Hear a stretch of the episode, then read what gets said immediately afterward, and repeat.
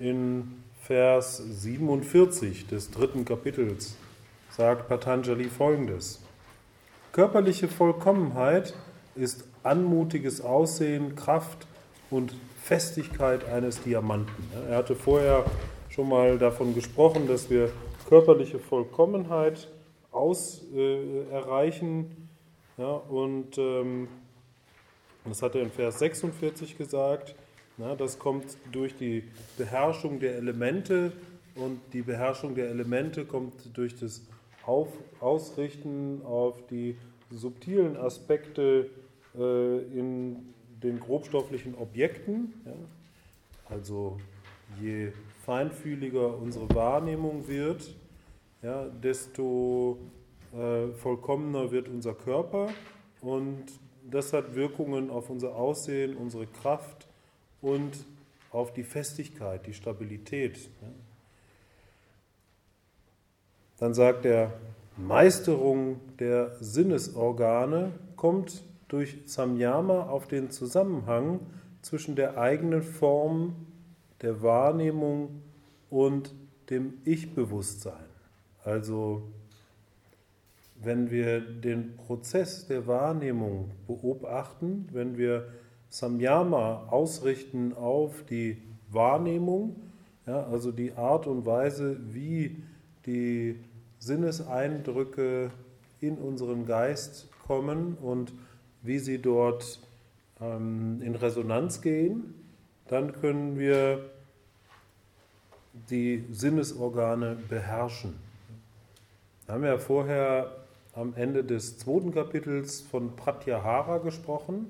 Pratyahara, das nach innen kehren der Sinne, ja, das ist äh, noch nicht die Meisterung der Sinne, sondern Meisterung der Sinne heißt, ähm, dass wir völlig unabhängig von den Sinnen sind, dass wir sie ausschalten können, wenn wir uns ganz nach innen ausrichten, damit wir uns in Samadhi verlieren. Und das kommt eben, indem wir immer subtiler lernen wahrzunehmen, wie die Sinneseindrücke in unserem Geist resonieren.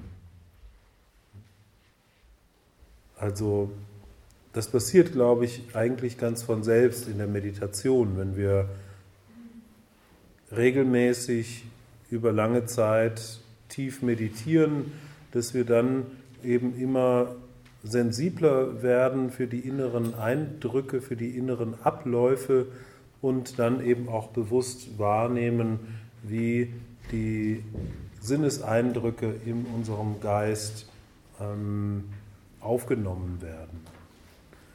Insgesamt können wir dieses dritte Kapitel betrachten, ähm, die ganze Auflistung der Samyamas, äh, als eine aufbauende Praxis, bei denen es immer mehr vom Groben ins Feine geht. Ja, also wir haben zum Beginn haben wir die Planeten- und Körpersamyamas gehabt und konkrete mh, Aspekte, auf denen wir uns ausrichten können. Und jetzt mit der Zeit, mit den weiteren Versen wird es immer subtiler, ja, es wird auch immer weniger greifbar, äh, worauf wir das Samyama ausrichten. Ja, das ist sozusagen erst dann wirklich erlebbar, wenn wir äh, so tief meditieren, dass diese Beschreibungen, die uns Patanjali hier gibt, dann auch irgendwo greifbar werden. Dann sagt er, dadurch wird der Geist schnell, Erkenntnis geschieht ohne Sinne und man beherrscht dann die Schöpfung. Also normalerweise ist es ja so, dass wir die Objekte dieser Welt erkennen durch die Funktion der Sinne. Aber wenn wir die Sinne beherrschen und unser Bewusstsein ausdehnen, unsere Wahrnehmung ähm, erweitern auf die subtilen, die feinstofflichen Sinne, dann ähm, können wir eben auch Dinge erkennen, die wir nicht unmittelbar mit unseren fünf Sinnen ähm, erkennen können. Wir dehnen unser Bewusstsein aus ja, und das und, und erweitern unsere Wahrnehmung. Mehr Facetten der Wirklichkeit werden durch uns erfasst ja, und das bedeutet, ähm, unser Bewusstsein ist ausgedehnt und wir, wie Patanjali sagt, erkennen ohne Sinne. Erkenntnis des Unterschieds zwischen der göttlichen Reinheit und der wahren Seele bringt Herrschaft über alle Existenz und alles Wissen. Das ist der Vers 50 und da nennt Patanjali wieder diese Geschichte von ähm, dem Unterscheiden zwischen Purusha und Sattva. Letztlich zwischen der hochschwingenden ähm, Ebene in Prakriti, ja, das ist das reine Sattva-Element, und Purusha, weil das wird häufig verwechselt. Ja, wenn wir in einem sehr hohen Sattva-Zustand sind, ja, wenn wir sehr rein sind, viel Prana fließt, uns gesund ernähren, positive Gedanken pflegen, ja, dann kommen wir in so einen Zustand rein, wo unser Herz geöffnet ist, wo wir ähm, ja, sehr viel, wo sehr viel Energie fließt und wir sehr viel Liebe nach außen strömen und dann neigt man eben dazu, seinen Zustand zu verwechseln mit der Befreiung. Weil es ist sehr ekstatisch, wenn wir sehr äh, in Sattva verankert sind, aber es ist eben immer noch in der Maya, es ist immer noch Avidya, weil da immer noch eine Trennung ist zwischen Subjekt und Objekt. Und Patanjali sagt eben, dass es ganz wichtig ist, dass wir da lernen zu unterscheiden zwischen dieser göttlichen Reinheit, ja, diesem hochschwingenden Sattva-Zustand und dem, was wir in Wirklichkeit sind, der wahren Seele Purusha dass wir den Unterschied zwischen diesen beiden Aspekten erkennen. Und das wird dann besonders schwierig, wenn wir eben viel praktizieren ja, und unser Herz öffnen und, und dann eben in solche ekstatischen Zustände geraten, die dann auch unseren Alltag dominieren. Dann ähm, ist es eben entscheidend, dass wir das noch genau unterscheiden und, und uns klar darüber sind, dass das nicht die Befreiung ist. Solange es noch eine Dualität gibt, ja, solange es einen Beobachter und etwas gibt, was beobachtet wird, ist nicht die Befreiung gegeben. Aber durch diese Unterscheidung kommen wir zur Herrschaft über alle Existenz und alles Wissen. Herrschaft über alle Existenz und alles Wissen bedeutet, dass wir die Einheit allen Seins erkennen, weil dann haben wir sozusagen alles transzendiert. 51. Gleichmut sogar gegenüber diesem und die Zerstörung des Keims der Unreinheit führt zu absoluten Glückseligkeit. Also Gleichmut gegenüber diesem besonderen Zustand und die Zerstörung des Keims der Unreinheit, das ist die Unwissenheit, führt zu absoluten Glückseligkeit. Nochmal anders gesagt, wenn wir gleichmütig sind gegenüber unserem ekstatischen Zustand, in den wir kommen, wenn wir entsprechend praktizieren, ja, wenn wir dem gegenüber gleichmütig sind und weiter an der Zerstörung der Unwissenheit arbeiten, dann kommen wir zur Befreiung. Gleichmut, ja, ein ganz wichtiger Aspekt. Ähm, aber es gibt, gibt, wesentliche Unterschiede zwischen Gleichmut. Ja. Auf einer niedrig schwingenden Energie, ja, da sagt man mit einem bösen Gesicht, das ist mir egal. Auf einer hochschwingenden Energie sagt man mit einem Grinsen im Gesicht, das ist mir egal. Das ist was ganz anderes. Wenn wir gleichmütig sind, ja, dann heißt es nicht, dass wir empathielos sind, sondern mh, dass wir mit einem gewissen gesunden inneren Abstand die Dinge betrachten. Dann haben wir zwar Mitgefühl, ja, aber wir leiden da nicht selber drunter, sondern aus Mitgefühl zu Menschen, die leiden, hm, ja, kommen uns vielleicht auch mal die Tränen, aber das, was wir sind, ist davon unberührt. Es ist wichtig zu unterscheiden zwischen Gleichgültigkeit, ja, das ist so, dann ist einem wirklich alles egal, weil man frustriert ist, und eben Gleichmut, ja, dann ist man sich bewusst, dass das, was man wirklich ist, unberührt ist von dem, was geschieht. Einladungen von himmlischen Wesen bergen die Gefahr des Hochmutes und des Entstehens neuer Verhaftungen. Ja, wenn wir in so einem hohen Sattva-Zustand sind, wenn wir tief meditieren und uns immer mehr auf das Licht und die Liebe ausrichten, dann ist es was nicht, äh, nichts Ungewöhnliches, dass wir Kontakt bekommen zu höheren Wesen. Dass zum Beispiel äh, wir die Anwesenheit von Engeln spüren bei der Meditation oder vielleicht sogar Visionen haben von Engeln oder ähm, spirituellen Meistern. Und das ist was Schönes, ja, man kann das in der Meditation genießen, man kann da durchaus auch in Verbindung treten und in dieser ähm, hochschwingenden himmlischen Energie baden. Aber ganz entscheidend ist, dass man äh, sich da nichts drauf einbildet, dass man daraus keinen Hochmut entwickelt und neue Verhaftungen. Weil wenn einem solche besondere Meditationserfahrungen geschehen, ja, dann kann man sich da was drauf einbilden. Und dann kann man äh, auf die Idee kommen, man sei jemand Besonderes oder man hätte was ganz Besonderes geschafft und man sei jetzt irgendwie weiter und besser als die anderen.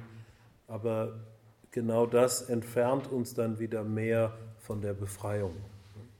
Sondern bei allen tiefen Meditationserfahrungen ist es wichtig, dass wir da demütig und bescheiden werden, dass wir uns auch da in Gleichmut üben. Ja, und das zwar genießen, ja, dass wir da äh, die Gegenwart von himmlischen Wesen ähm, erleben oder erspüren, aber eben aufpassen, dass wir da nicht hochmütig werden und dass daraus keine neuen Verhaftungen entstehen. Ich habe das schon mehrfach gesagt, ich glaube, die wichtigste Eigenschaft, die wir brauchen, um zur Befreiung zu kommen, ist Demut. Dass wir uns immer wieder darin üben, Hingabe gegenüber etwas Größerem, Stärkeren, äh, Mächtigeren zu kultivieren. Ja, Demut bedeutet zu akzeptieren, dass es eine Instanz gibt, die größer, stärker und mächtiger ist als wir. Das bedingt natürlich zunächst mal auch eine, eine duale Perspektive, einen, einen dualistischen Blick, ja, dass, dass es da einen Gott oder eine Kraft oder eine Macht gibt, die, die eben größer und stärker und mächtiger ist als ich. Und sei es die Idee des Kosmos. Ja, Kosmos bedeutet ja mh, hm, Gesetzmäßigkeit. Ja, Kosmos heißt wörtlich, glaube ich, Gesetz. Also die Idee, dass das Universum einer höheren Ordnung folgt.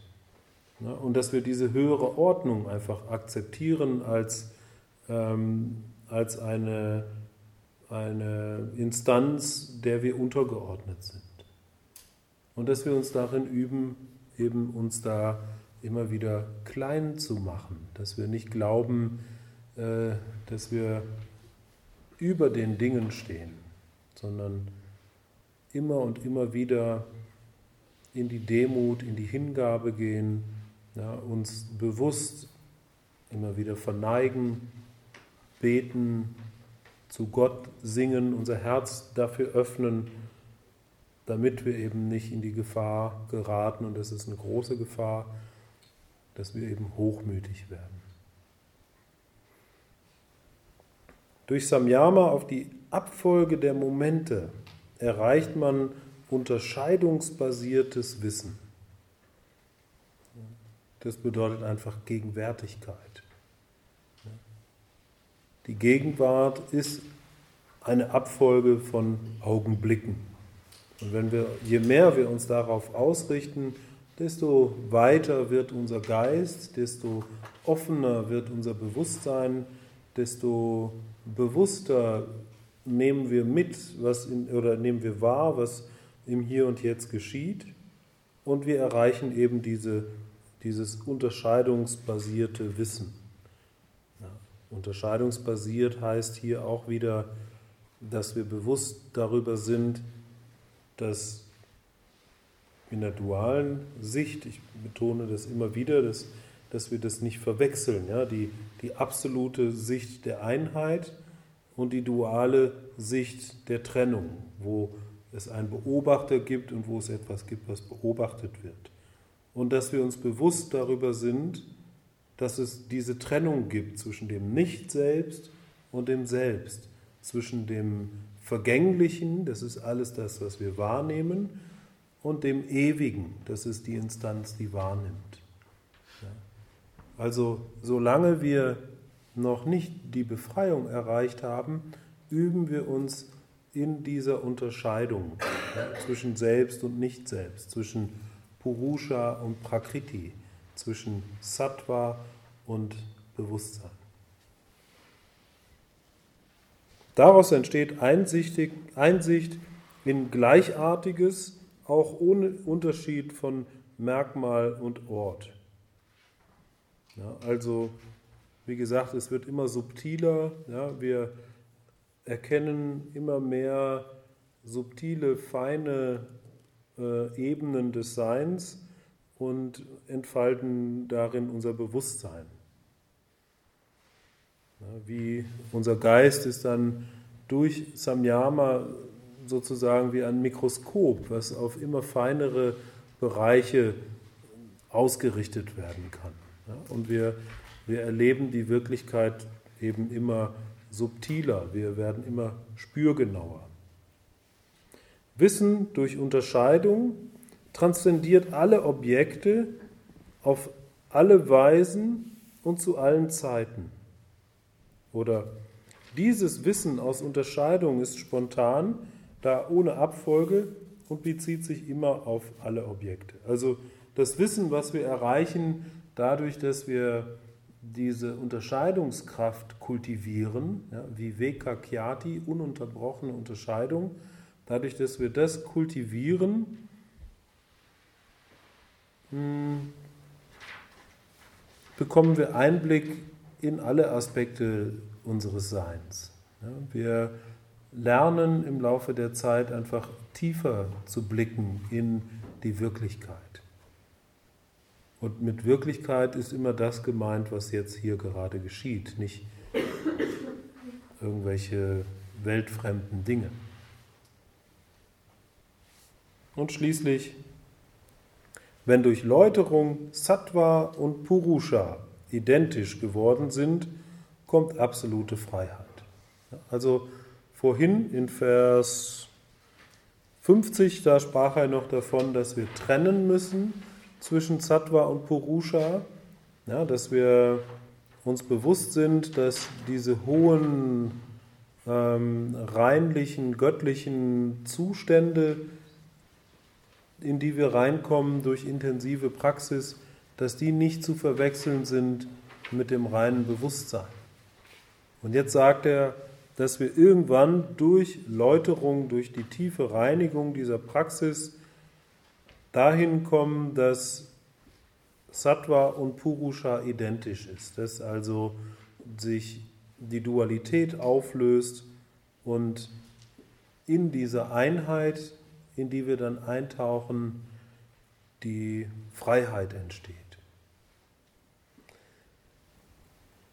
man kann im Grunde sagen, dass dieser Perspektivwechsel, der irgendwann geschieht, der dann bedeutet, dass wir die Freiheit erreicht haben, ja, dieser Perspektivwechsel, den können wir nicht bewusst herbeiführen, sondern dieser Perspektivwechsel geschieht durch Gnade. Wir können lediglich die äußeren Umstände so weit ähm, ausgleichen und in Harmonie bringen, dass die Bedingungen dafür stimmen. Wir haben gestern über die drei Körper und fünf Hüllen gesprochen. Yoga-Praxis bedeutet, wir bringen die drei Körper und fünf Hüllen zu einem optimalen Funktionieren, ja, dass die also harmonisch miteinander äh, funktionieren. Wir lösen die Blockaden, ja, wir klären unsere Themen, wir ähm, bringen Frieden in unsere tief sitzenden Traumata. Ja, wir sorgen dafür, dass unser Körper gesund ist. Wir eignen uns eine gesunde innere Einstellung gegenüber der Welt an.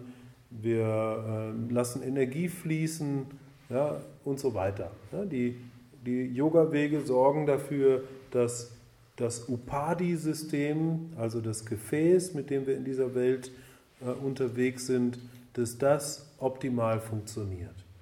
Und dann ist die Basis gelegt, dass die Gnade der Befreiung passiert. Und die Gnade der Befreiung ist einfach nur, dass wir die Perspektive wechseln, dass wir plötzlich eine neue Sichtweise auf die Dinge haben, die noch genauso sind wie vorher, nur wir blicken anders auf sie. Befreiung können wir nicht durch Anstrengung herbeiführen. Genauso wie wir eine Blume nicht zum Blühen zwingen können. Ja, wir können die Blume nur gießen und für Nährstoffe und Sonnenlicht sorgen, damit die Blume dann von alleine wächst. Aber wir können nicht die Knospe aufdrücken, damit die Blüte aufgeht, sondern da müssen wir warten und weiter gießen. Das heißt, spirituelle Praxis erzeugt nur die Rahmenbedingungen, damit das Wachstum von selber geschehen kann. Wie eine Blume, die eben von selbst wächst.